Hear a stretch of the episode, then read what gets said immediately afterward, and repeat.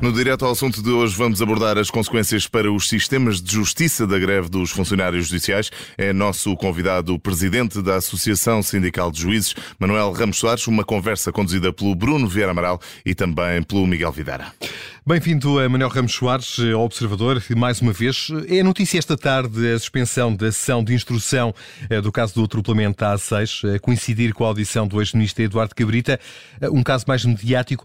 Tem sido uh, frequente, estes têm sido frequentes uh, as suspensões e mesmo cancelamentos de diligências processuais na sequência das greves dos funcionários dos tribunais? Estou sim. Boa tarde.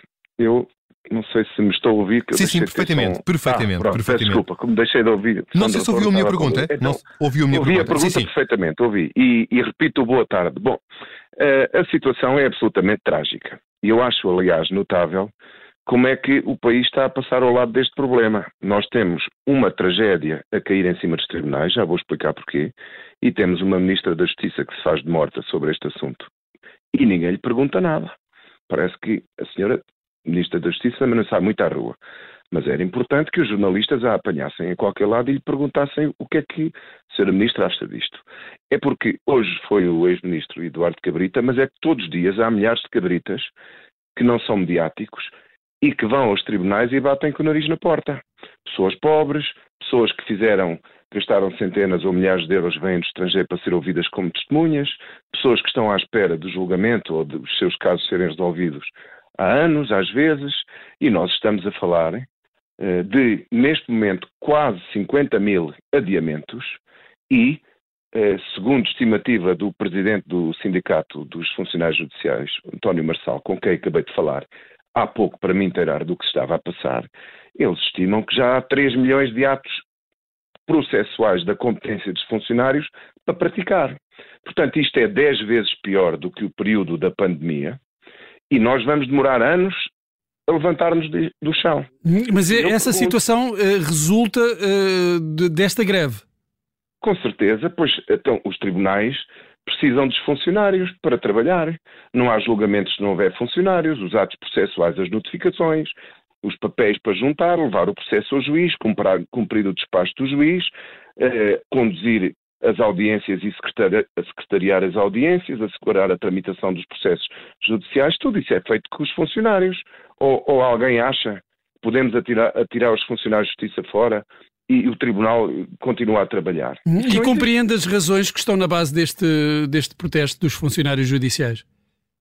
Peço desculpa, não percebi agora, voltei a ter aqui mais um apagãozinho de um segundo ou dois. Perguntava-lhe se compreende as razões ah. que estão na base deste protesto dos pois, funcionários. Compreendo, toda a gente compreende e as pessoas de boa fé todas já disseram que a luta dos funcionários é justa. Até o Presidente da República, no Congresso dos Juízes, deu esse sinal.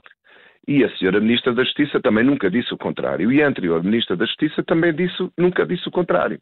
Portanto, a, a questão é, sendo justa, então, porquê é que não tem solução? Com certeza que depois é preciso arrumar as reivindicações e perceber se no encontro que é preciso fazer entre duas pretensões eh, distantes, onde é que as duas pretensões se encontram ao meio da ponte. Mas bolas, é preciso fazer alguma coisa. Os funcionários judiciais nem sequer têm ainda um documento relativamente ao qual possam dizer à, à senhora ministra, olha, nós aqui aceitamos isto, não aceitamos aquilo, porque a informação que nos transmitiram é que há um estudo prévio, prévio que foi feito há meses, que anda lá para o Ministério das Finanças e para o Ministério da Administração Interna, que provavelmente não estão muito importados com, com o funcionamento da Justiça, vão demorar muitos meses a responder, e a senhora Ministra vai empurrando o problema, dizendo que logo se resolve. Mas a minha pergunta é esta, mas logo se resolve quando? Então, e estas, esta situação absolutamente caótica que se abateu sobre a justiça? Nós estamos a falar de quê? Estamos a falar de uma integração de um subsídio que os funcionários já recebem, foi criado até quando o António Costa era Ministro da Justiça, e portanto eles já estão a receber esse subsídio, é uma maneira de integrar isso lá no vencimento. É, é o suplemento é, de recuperação processual. Exatamente, já recebem isso. Há de haver ali uma diferença de pouco dinheiro que tem a ver com as tributações de IRS e tudo isso. E estamos a falar também da forma como uns funcionários vão transitar para uma nova carreira quando for aprovado o, o novo um, estatuto, e mais, pelo que eh, julgo saber, os funcionários judiciais já têm até sentenças favoráveis do Supremo Tribunal Administrativo que, no caso de serem executadas, importam milhões de euros de custos e de gastos para o Ministério. Portanto, os funcionários não estão a pedir eh, o mundo todo para eles.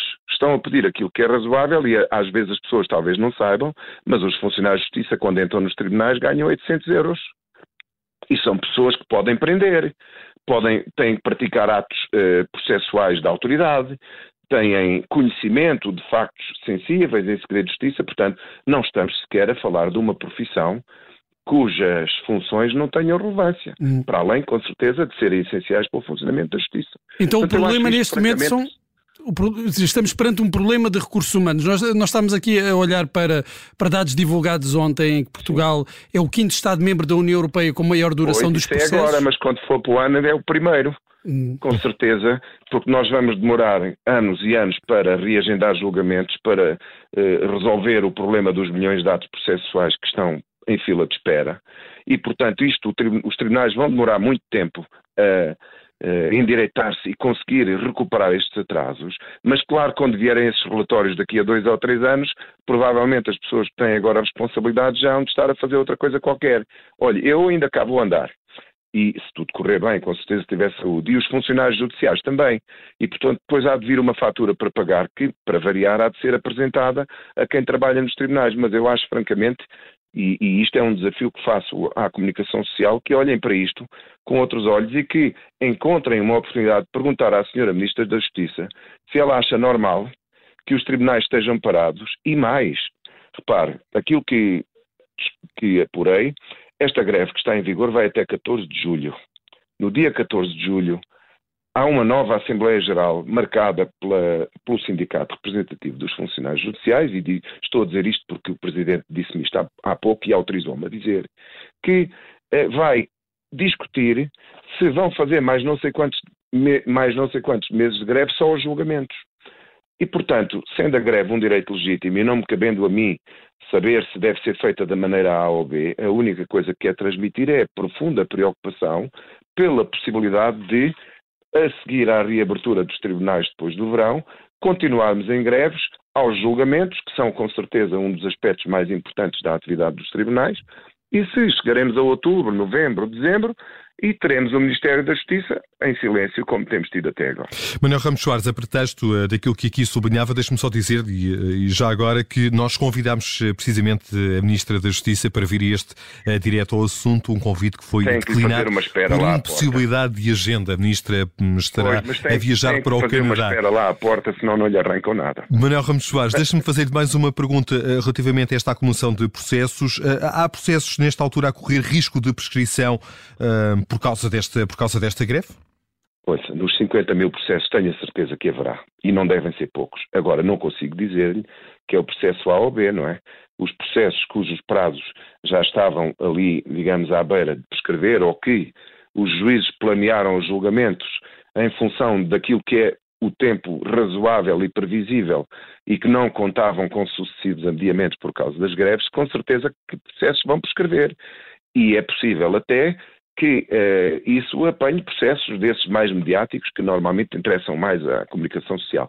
Mas eu não consigo dizer-lhe quais, quais, são os processos que vão prescrever ou não. Consigo dizer-lhe é com base numa experiência de muitos anos que tenho a certeza que nestes 50 mil há de haver processos que vão prescrever. Hum. E a eh, responsabilidade há de ser de quem? Bom, nós temos uma palavra eh, que normalmente resolve estas coisas, quer dizer, é o sistema. Só que aqui o sistema, é, é preciso saber porque é que o sistema está paralisado neste momento. E está paralisado porque nós, nós, também nestes dados que foram revelados, Portugal é o sexto país da União Europeia com maior digitalização do sistema judiciário. Portanto, significa que há um investimento, ou houve um investimento uh, ne, nessa questão. Uh, uh, há aqui uma gestão deficiente do, do, dos recursos e uma aposta menos forte nos recursos humanos que explicam estes problemas do sistema?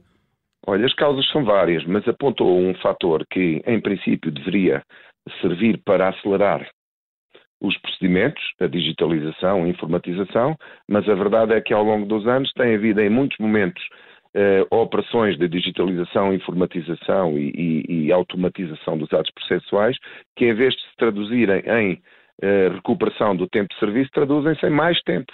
O que está agora a acontecer com a distribuição dos processos é um bom exemplo.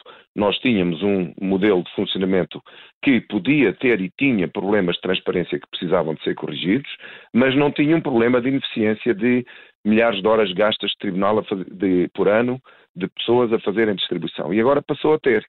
Isto depois, com certeza, tem um reflexo grande quando nós avaliamos os tempos de dependência nos, dos processos nos tribunais, com certeza todos estes fatores de entorpecimento contam. Na questão dos funcionários judiciais, por exemplo, nós tivemos, há 20 anos havia para aí 9 mil funcionários ou 8 mil, neste momento são para aí 6 mil, uma percentagem enorme de pessoas com 55, 60 anos e 50 anos, e portanto também há aqui, no caso dos funcionários, um problema de recursos, porque uma pessoa com 55 anos de trabalho, não, de idade, não tem a mesma capacidade de trabalho que uma pessoa com 30 ou 35. Portanto, há aqui também um, um desinvestimento e eu, com certeza, não tenho nenhuma dúvida, como disse há pouco, que quando estes dados de 2023 começarem a ser analisados pela União Europeia e pela Comissão Europeia para a Eficácia da Justiça, que só vai acontecer daqui a dois anos, quando sair um relatório que analise os tempos de resposta do, dos tribunais portugueses, este tipo de adiamentos por causa de greves e, e situações que podiam e deviam ter solução, nós vamos pagar esse preço, como é evidente. Não é? Nós não todos nós, não é nós os juízes, é os cidadãos, porque eu, eu, eu afelijo-me de pensar que há pessoas que fazem 200 quilómetros e que se veem aflitas para ter dinheiro até ao fim do mês, fazem 200 e 300 quilómetros para ir a um tribunal ou que vêm de avião em Portugal e chegam lá e batem com o nariz na porta. E isso agrava, isso agrava precisamente a falta de confiança dos cidadãos nos tribunais, aliás, como foi hoje de, também eh, divulgado numa, numa sondagem que foi feita, ainda que os resultados eh, dessa sondagem e da confiança nos tribunais variem consoante a simpatia política dos inquiridos. Uh, acredita que há uma percepção de partidarização do sistema judicial? Ah, talvez, não, não analisei esses dados a fundo, mas é normal que as pessoas que gostem mais do governo tendam a achar que as coisas estão melhor, as pessoas que gostam menos do governo tendem a achar que as coisas estão pior. E, portanto, também diria que não é de estranhar que as, as, as simpatias políticas tenham um reflexo na percepção das pessoas sobre a forma dos serviços públicos funcionarem. Agora, como é evidente, naquilo que tem a ver com os tribunais, a eficiência do serviço é um dos fatores relevantes para as pessoas confiarem mais ou menos. E se as pessoas sabem, e se é verdade que em certas situações a, a, a eficiência do sistema de justiça deixa a desejar, porque em muitos, em alguns áreas sensíveis, uh, os atrasos são excessivos. É, é natural que isso depois tenha um reflexo na confiança das pessoas. Ninguém pode pedir também a uma pessoa que confie num sistema de saúde se o sistema de saúde deixar de morrer de pessoas no, nos serviços de urgência e, ou nas filas de espera das operações, não é? E, e, a justiça é a mesma coisa. Ninguém pode pedir às pessoas que confiem num sistema. Se o sistema demorar a dar uma resposta, uh, num tempo muito mais do que o tempo razoável que está previsto na lei, não é? Manuel Ramos Soares, agradeço-lhe a sua disponibilidade para estar connosco e fica o seu tom de preocupação com os impactos eh, da greve dos funcionários judiciais eh, e o facto também de não eh, haver nenhuma solução à vista para esta paralisação e para a resposta às reivindicações dos funcionários judiciais. Direto ao assunto de hoje com o Presidente da Associação Sindical de Juízes.